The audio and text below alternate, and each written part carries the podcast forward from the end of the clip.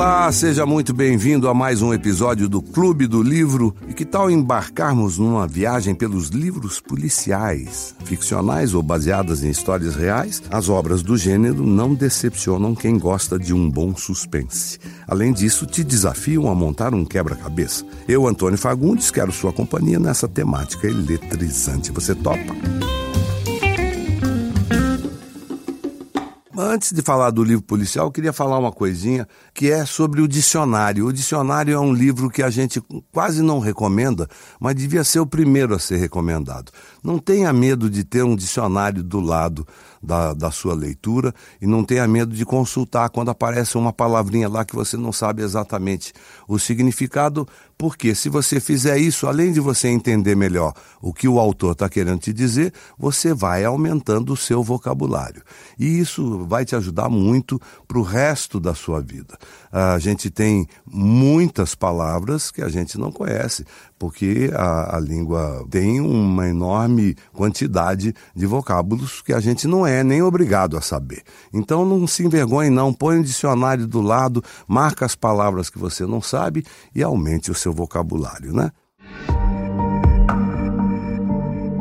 Livro policial, eu sou fanático. Aliás, eu sou fanático por qualquer tipo de livro, mas eu gosto muito dos livros policiais também.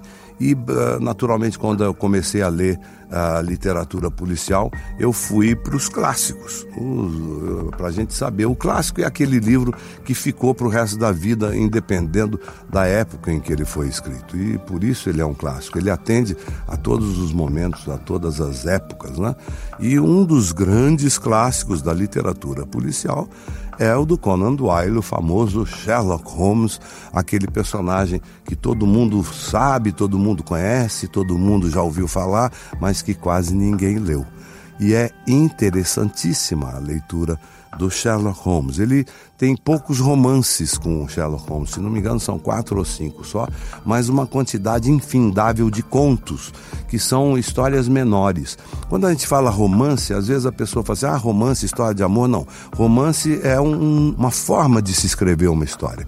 Pode ser um romance, pode ser um conto, pode ser um poema, são, uh, o romance são histórias normalmente maiores. Pode ter romance de terror, romance policial, romance de ficção científica e pode até até ter romance de amor.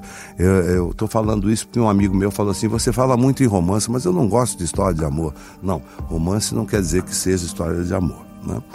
É, então, o, o clássico do Sherlock Holmes é uma coisa interessante você começar lendo os contos dele, porque além do Sherlock Holmes aparecer inteiro, é, é mais curtinho, né? Para quem tem preguiça de ler ainda um livro maior.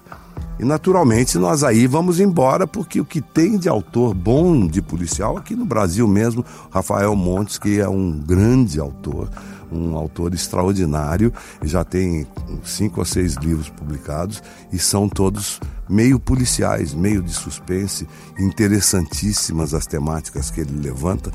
E uma dica para você ir atrás, um autor brasileiro. Outro autor brasileiro também que é muito conhecido, que é o Luiz Alfredo Garcia Rosa, que tem um personagem que é o, o delegado Espinosa, de Copacabana, que ele desenvolveu esse personagem ao longo de não sei quantos livros aí, eu não contei, mas são mais de 10 livros com esse personagem, é, delegado Espinosa, que é muito interessante.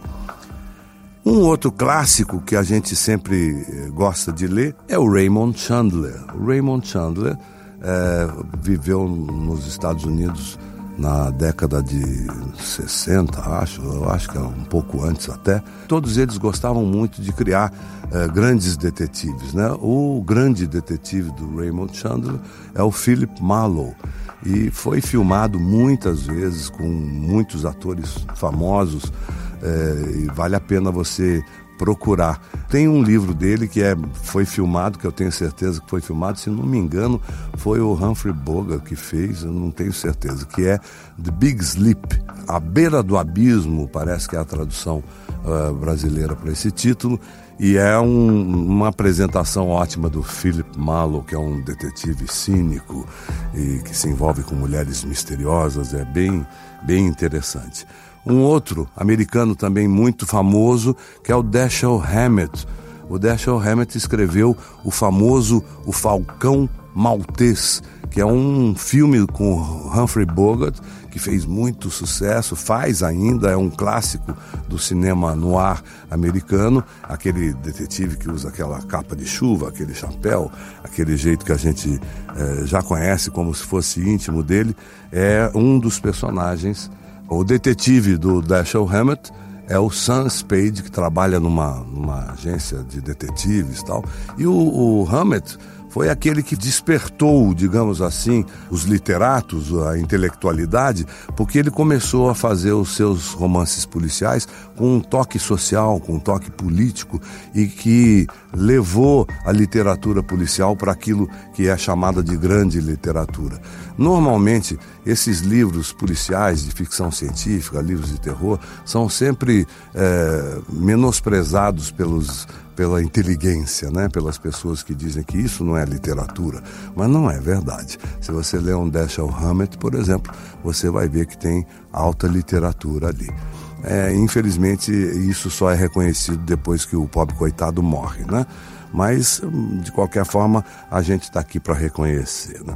E tem um outro moderno americano também, o James Elroy. Ele escreveu romances maravilhosos localizados na Los Angeles na década de 40, na década de 50. Tem um livro dele, O Grande Deserto, que é interessantíssimo, que se passa no macartismo, que foi aquela caça aos comunistas nos Estados Unidos, comandados pelo senador McCarthy, e que estragou muita gente lá. O Dashiell Hammett, por exemplo, foi um dos que foi preso pela, pelo Comitê de Atividades Anti-Americanas porque se recusou a denunciar os seus colegas como comunistas. Inclusive, essa prisão ocasionou nele uma doença no pulmão. Ele acabou morrendo é, por causa disso, por causa dessa prisão.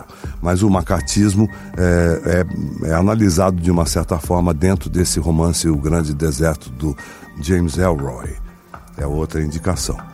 Bom, e aí, naturalmente, se você gostar, você vai descobrir o seu policial favorito, que são inúmeros. Boa leitura!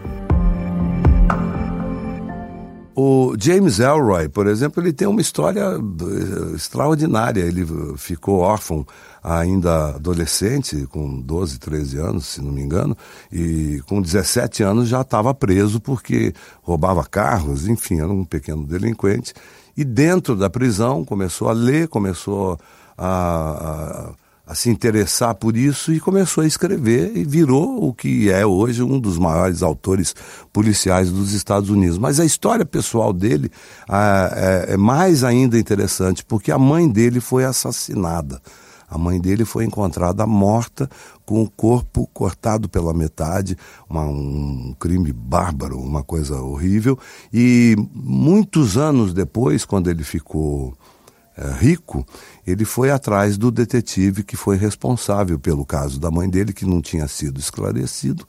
Aquele detetive já estava aposentado, ele contratou esse detetive e abriu o caso do assassinato da mãe. E ele escreveu um livro sobre isso, que chama Dália Negra, porque esse assassinato da mãe do James Elroy é, foi muito parecido com um famoso caso americano chamado Dália Negra, e ele então escreveu esse livro que conta exatamente a história da nova pesquisa sobre o assassinato da mãe do James Elroy. É muito interessante. Então ele mistura realidade com, com a vida dele, com, com esse policial já aposentado. Então é um livro também que vale a pena ler.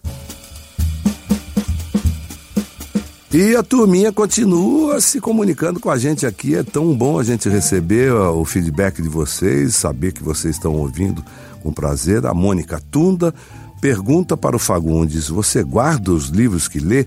E se sim, você os cataloga e organiza, como na biblioteca particular do Alberto? Ou passa o livro adiante quando acaba de ler?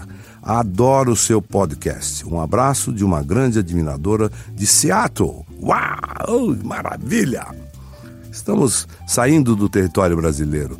Mônica, eu guardo sim, eu sou absolutamente ciumento com os meus livros, possessivo. Eu guardo, eu, eu ponho meu nominho neles, eu arrumo direitinho. A minha biblioteca não está tão arrumada quanto a do Alberto, porque eu resolvi é, mexer na ordem dos livros. Você sabe que existem milhões de formas de você organizar uma biblioteca, né? Então eu resolvi fazer uma forma menos pessoal para que outras pessoas pudessem achar o livro, porque só eu achava, porque eu botava um autor que era amigo do outro do lado, então só eu que sabia dessa história ia ficar complicado. Né? Tem até um livro muito interessante, se você quer saber sobre isso, que chama A Biblioteca à Noite, do Alberto Mango, onde ele conta a, a dificuldade que é você organizar uma biblioteca. Né?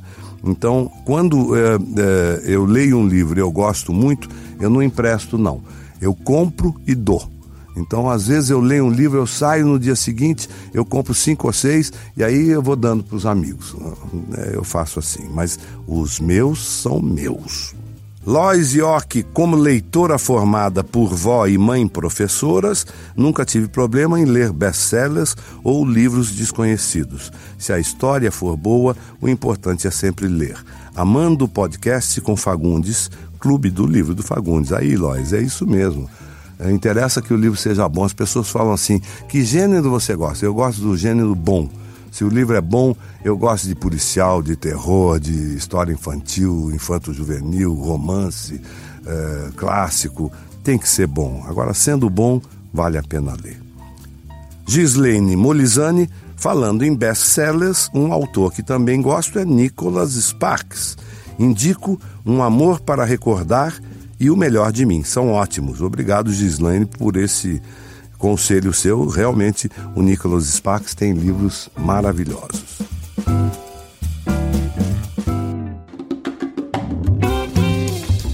Para ouvir o programa e entrar no nosso Clube do Livro, você pode usar um aplicativo de podcast ou acessar a página de Bom Sucesso dentro do G-Show.